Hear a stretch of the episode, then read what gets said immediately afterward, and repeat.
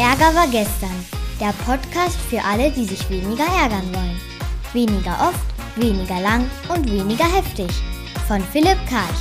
Das ist übrigens mein Papa. Los geht's!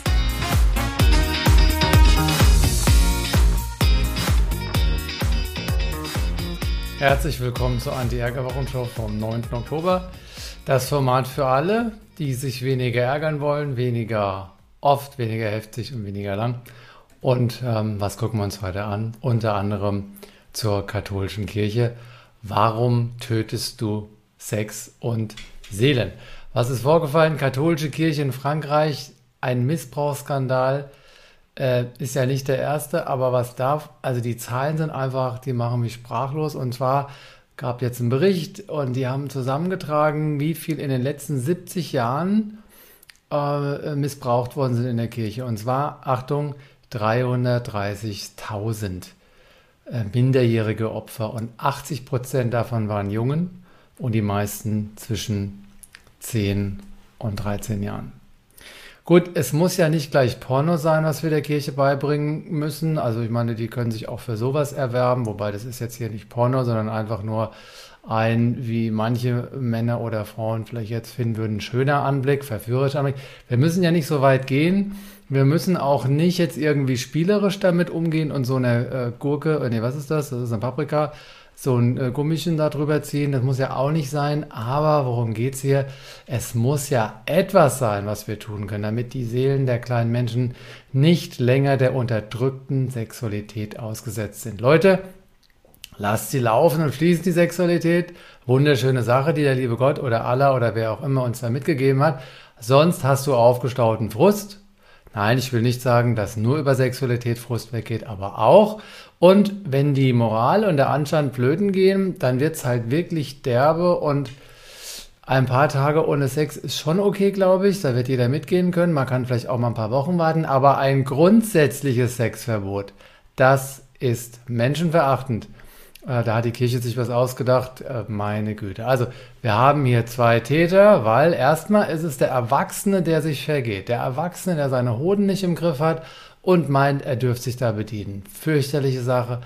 Scheiße, was die sich da erlauben. So, und das zweite ist die Kirche. Ja, die Kirche, die nämlich am Dogma festhält, dieses Zölibat hier. Ja, der, der sexunterdrückte Erwachsene kann nur sich selbst aufhalten. Ja, also die Geistlichen, die sich das, die können nur, aber die sexunterdrückende Kirche, die können wir alle ein bisschen aufhalten, weil sie ein Gesicht hat und eine Adresse. Also los geht's. Let's fuck the Zölibat. Das wird ja hier in eine andere Welt hineinkommen. Gucken wir weiter, was die letzte Woche uns noch so gebracht hat. Und zwar Opel, warum haust du ab? Der weltweite Mangel an Halbleitern beeinflusst also auch die Automobilbranche und zwar in dem Fall in Thüringen. Bei Opel in Eisenach wird die Produktion des Geländewagens, ich weiß nicht, wie man ausspricht, Grandland X, vorerst eingestellt.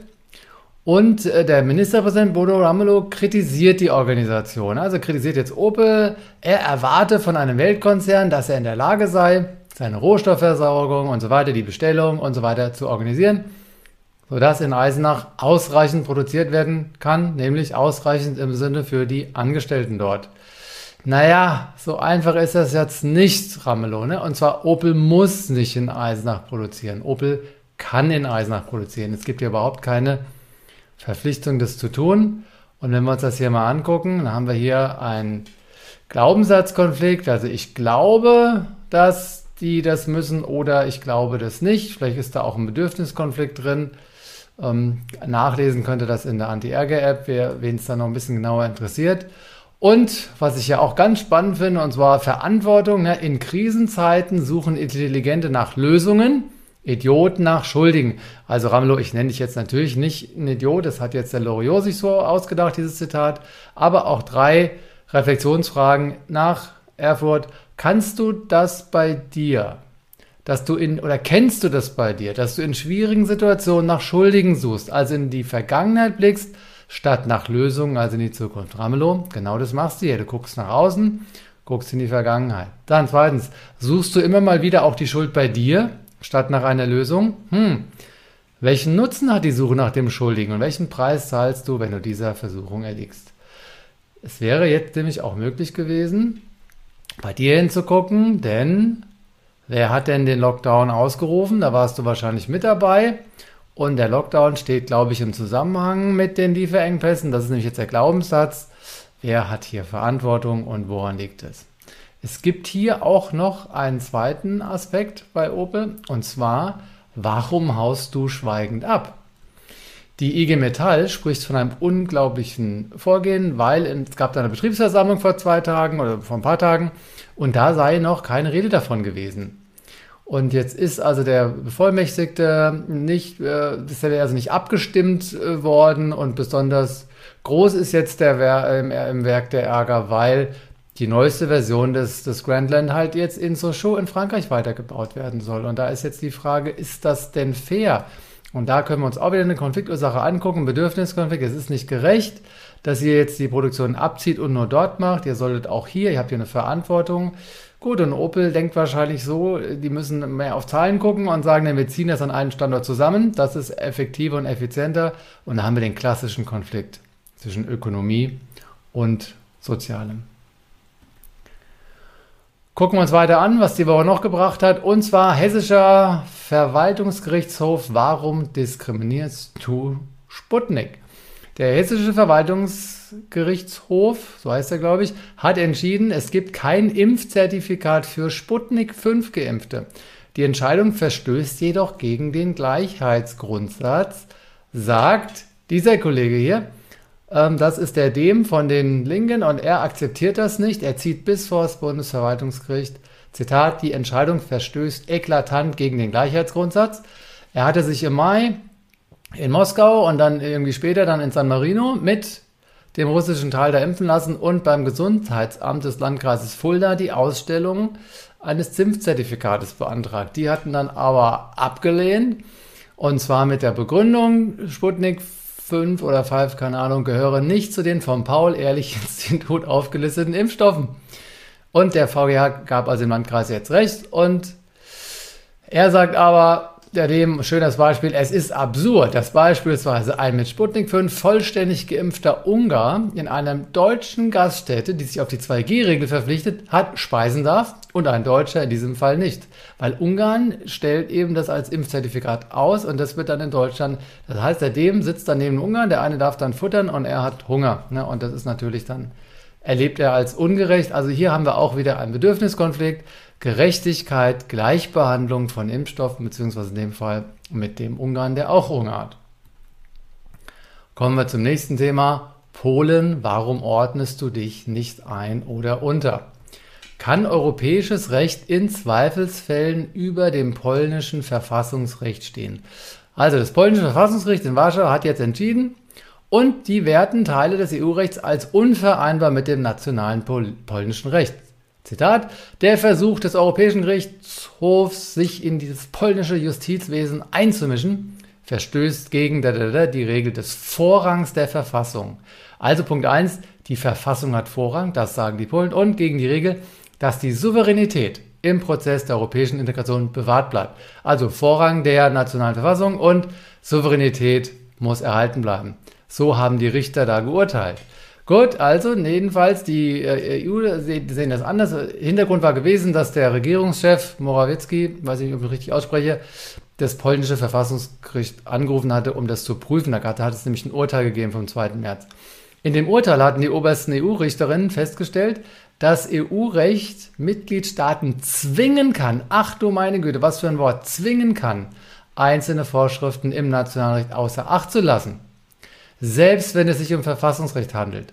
Laut EuGH könnte das Verfahren zur Besetzung des obersten Gerichts in Polen gegen EU-Recht verstoßen.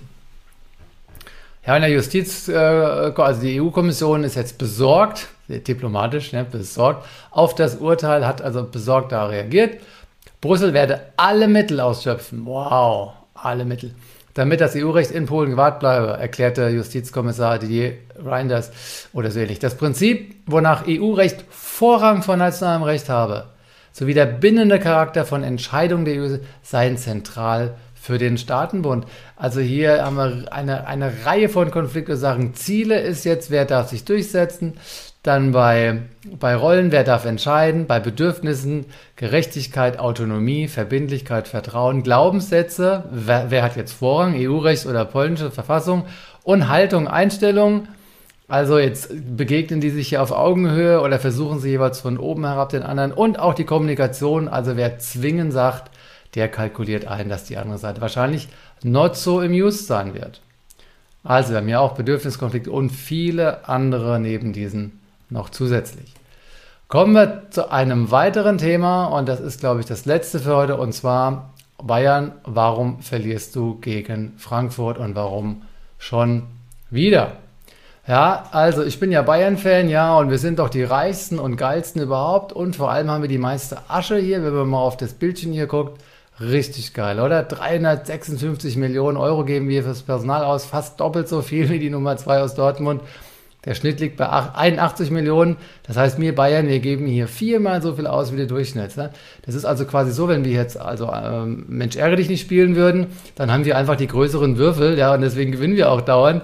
Und die, die anderen spielen trotzdem mit uns. Ne? Also ich wundere mich, warum die anderen immer noch gegen uns spielen, wo es doch so unfair ist, ja. Aber gut, ist, kann mir ja egal sein. Aber das Problem ist jetzt, dann kommen diese scheiß Frankfurter an, ja.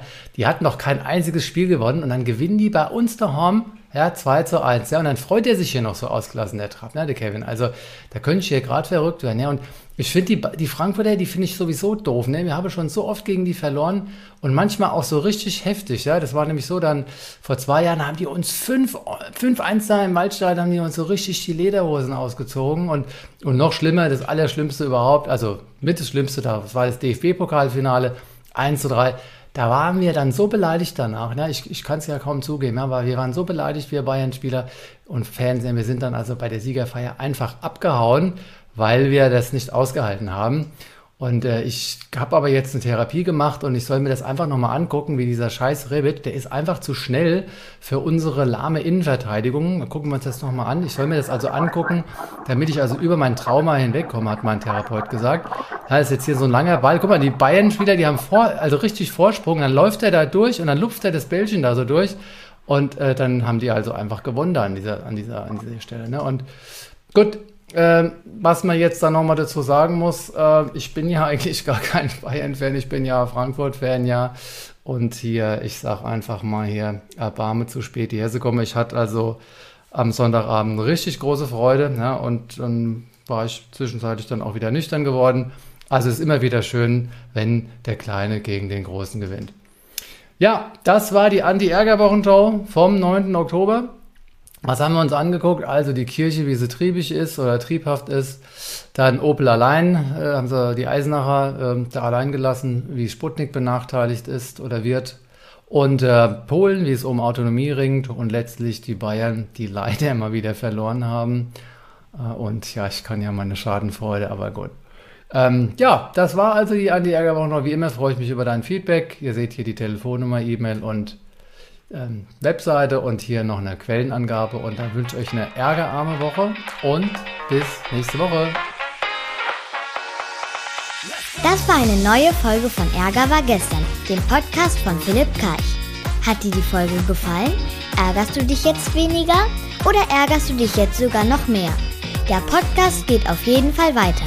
Und wenn du magst, bist du wieder dabei. Bis dahin, viel Spaß mit all den Ärgerangeboten.